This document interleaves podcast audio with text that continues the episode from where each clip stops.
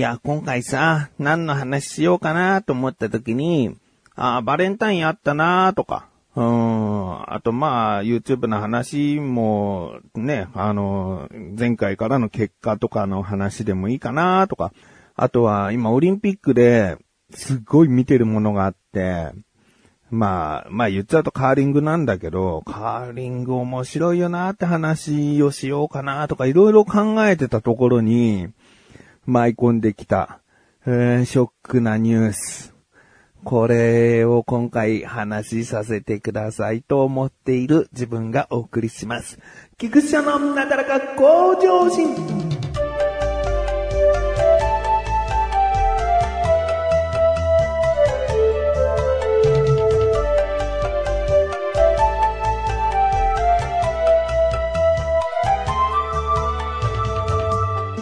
第789回、えー、1月26日配信した回でですね、僕、とある YouTube チャンネルをおすすめしてたんですね。で、令和の虎というね、えー、昔やっていたマネーの虎をオマージュしたようなチャンネルで、当時出演していた岩井社長が主催の、えー、チャンネルなんですね。で、ここに出てくる社長さんの誰々と誰々が好きでっていう話とかしてたんですけど、この時ぐらいだとまだ、20万ちょっとぐらいだったんですね、登録者数が。で、今現在40万なんですね。で、すごい今、ノリに乗ってるというか勢いがすごくて、僕もこう知ったのが、TikTok の切り抜き動画から、あ、やっぱマネーの虎って面白いよな、令和の虎面白いな、になったのね。で、そこで一つのニュース、ね、冒頭で言っていたニュースなんですけど、これが入ってきまして、で、まず順を追って話したいなって思うんだけど、あの、令和の虎に出ていた社長の中に、ジョー社長っていう、あの、牛タンをお家で楽しみましょうっていう通販会社の社長さんがいたんですね。で、もともと令和の虎の志願者で出て行ってお金を出してもらって社長になって、このコロナ禍はもう関係なく、やっぱりお家で食べれるものだからお店に行くとか、店舗を構えてとかそういったことがないから、もう売れに売れて、すごい上り上司になっていたのね。だから、もう、令和の虎の、虎側になりませんかって岩井社長から声をかけたら、じゃあぜひってことで、その、もういつしか社長側の人だったんですね。で、おっとりとしてるというか、でも筋は一本通ってこうしっかりとした部分もあってっていう、あのまあ、あの、虎の方っていうのは賛否両論で成り立ってるというか、すごい好きと思う人もいれば、ちょっと苦手と思う社長もたくさんいる中で、比較的僕の中では好感度の高い、えー、社長さんだったんですね。で、上社長の、その、牛タンの会社がですね、最近倒産したんですね。まあ、自己破産かなえー、してしまって、で、これ大丈夫なのかって、こう、令和の虎チャンネルの主催の岩井社長の方に、こう、いろいろと視聴者から、えー、連絡が行ったりしたのかなで、どうなってるの？上社長大丈夫なの？ってことで、令和の虎側から一つの動画を出したんですね。で、その動画っていうのが、岩井社長ともう一人林社長という、虎側の、えー、社長がいらっしゃって、で、この社長が、上社長に、えー、牛タンやってみなよ、つってお金を出してくれた社長だったのね。で、どうやら、林社長が上社長とこういろいろと連絡を取り合ってる時に、今すぐ保証金として3000万必要になってしまったんですけど、ご支援いただけますかって林社長のもとに上社長が送ったらしいのね。で、林社長は、まあちょっと、まあ3000万なかなかするから、ちょっと考えさせてって送った次の日とか、まあ翌週とかあたりで、今度上社長が、実は借金があるので、それの返済に当てたいんですって言って、ってことは最初に言った3000万円の借り方には嘘をついていたってことだよねみたいな。だからそのあたりからなんかどんどんこう、うーん、まあ疑うというか疑念を抱いてきたんですね。林社長が。でも、もちろんその現状としたら、その借金があったりするから、じゃあこういうところでお金借りてみたらどうかなとかなんかいろいろと林社長なりにアドバイスしていったんだけど、上社長からはなんか連絡が来ることがあったり、えー、来ないことがあったりみたいな、なんかあんまりうまく連絡が取れなくなってきたところに、今回自己破産という風になったんですね。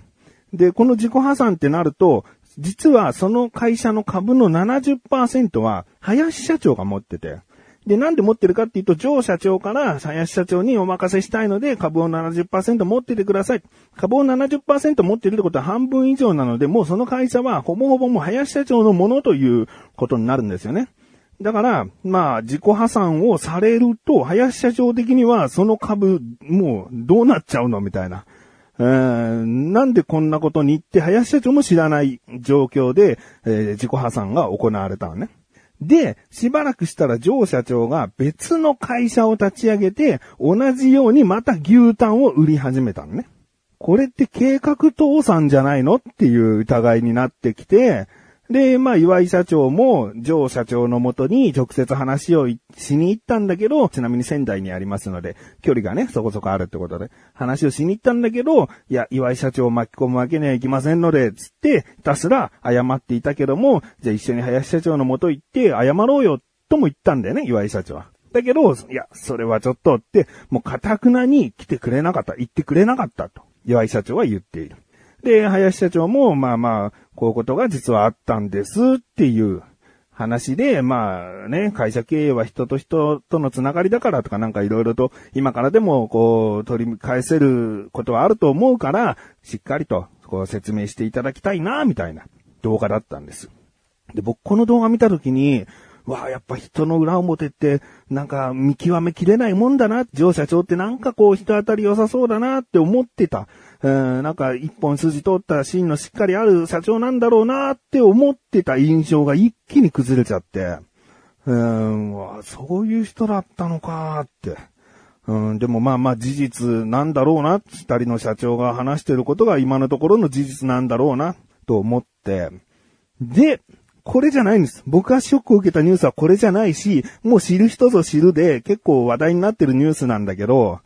林社長、先ほど出てきた林社長と、その他の虎社長の皆さんがですね、えー、賭けポーカーをしていたと。いうことで、まあまあ逮捕とかそういったことに今なってないけども、もう超荒れに荒れていてですね、結果的に言うと令和の虎が当面休止しますってなっちゃった。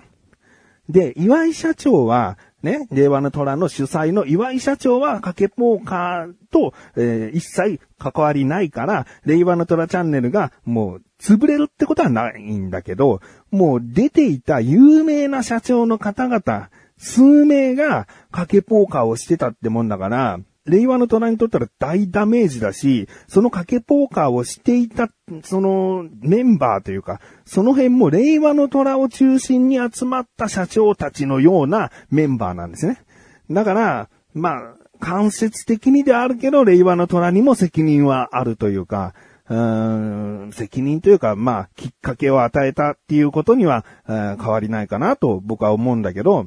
で、まあ、林社長っていうのが、その令和の虎の中のリーダー的存在でもあったのね。もうこの社長がいればその会は面白くなるし、僕も、あの、前話した時に林社長が好きだみたいな話をしてしまってるのでね。で、もう先ほども言ったようにチャンネルが休止するっていうことがすごく、まずショック。で、林社長がその賭けポーカーをもうやっていたメンバーとして多分主力的な感じでやってたんじゃないかなと思っちゃうぐらい、あの、大きなお金、かけられていましたし、だからそれもショック。で、何よりも、その、ジョー社長が、その賭けポーカーに誘われてたっていうんですよ。で、まあ、その賭けポーカーで負けたからなのか、なんかいろいろと他のことでも支払いを強いられることもあったみたいで、なんかキャバクラ代だなんだみたいな、うん、こととか。あと、そもそも令和の虎に出演すること自体、社長さんたちはお金を払ってるらしいんだよね。うん、もちろんその分、そちらの会社を宣伝しますので、社長のいい PR になると思うのでっていう効果がある上で、出演料を取ってたらしいんだね。だから上社長もそもそも出演料を、まあ、1000万とかそれぐらい取られていたっていう部分もあるし、そういった社長同士の付き合いで賭けポーカーにおそらく付き合わされていたんじゃないかと、まだこれは憶測というか事実ではないので、えー、まあ僕の口からはこういう言い方になるんだけど、まあでもお金を出してくれた、そもそもお金を出してくれた林社長のその誘いだから、上社長もきっと断れなかったんじゃないかなって僕は思ってます。勝手に思ってます。うんで、いろいろな付き合いの中で、何々代、飯代出せよ、なんだかんだ、つって支払いが大きくなっちゃって、そもそもお店に回すお金を、そういったこういう費というか、えー、ものに当ててしまった上で、破産に追い込まれた、お金がなくなってきちゃったんじゃないかって思うんだよね。で、林社長もじゃあこういうところからお金借りてみたらいいんじゃないってこう、上社長に提案したところも、なんかちょっと、うーん、怪しい感じがするような、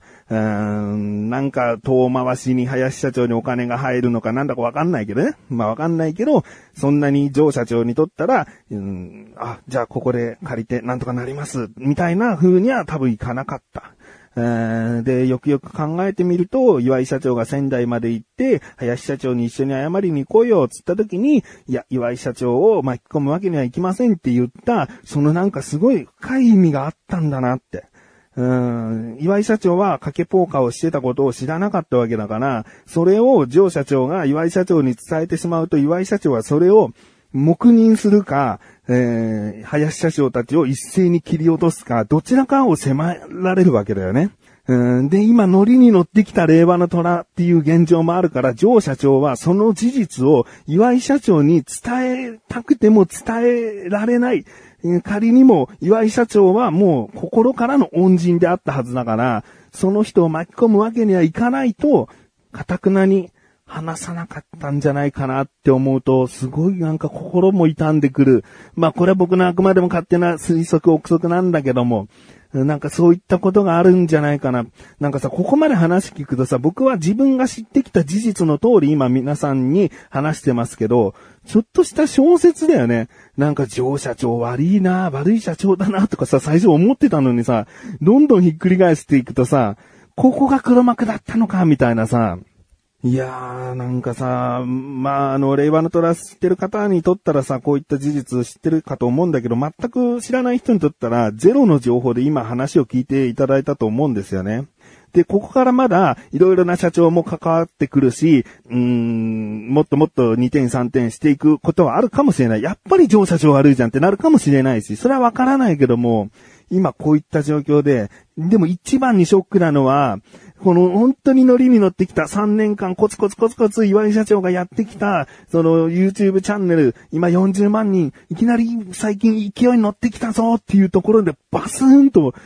一気にこう落とされてしまったっていうね。だってもう林社長とか、僕の好きだったトモハッピー社長とか、そういった社長、あちなみにトモハッピー社長も賭けポーカーに参加していたんですけども、もうなんかその名物社長のパフォーマンスというか、うん、がもう見れないんだと思うと、すごいショックなんだよね。うん、いや、賭けポーカーなんかしてた学習塾の社長が賭けポーカーをしていた。トムハッピー社長はマジック・ザ・ギャザリングっていうカードゲームの、えー、ショップを運営している社長なんだけど、そのカードゲームを運営している社長が、賭けポーカーという、うん、まあ、ポーカーファンっていうのはたくさんいるから悪くはあんまり言いたくないけども、賭けポーカーなんぞにさ、手染めちゃって、何のカードゲーム好きなんだよみたいなさ、もうすんごい嫌なんだよね。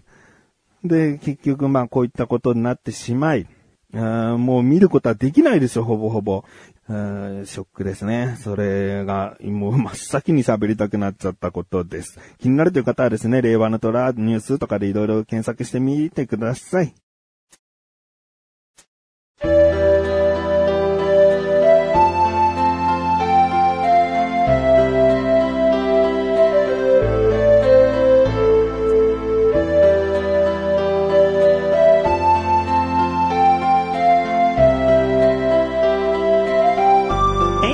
です。そしてすぐお知らせです。このなだらかご写真が配信されたと同時に告知されました。小高菊池のだからじゃあ聞いてみてください。今回はですね、僕からの話がメインですね。えー、とあることでエスカレーター関連のことで起こったり、あとはそう雑談力の話とかね、えー、そういった話をしております。パワープロにかけていろいろと話をしていますので、パワープロを知ってる方はより伝わりやすくなるかなと思います。あ令和の虎見てたらね、説明力とかすごい大事だなとか思ってたんだよね。勉強になってたしね。え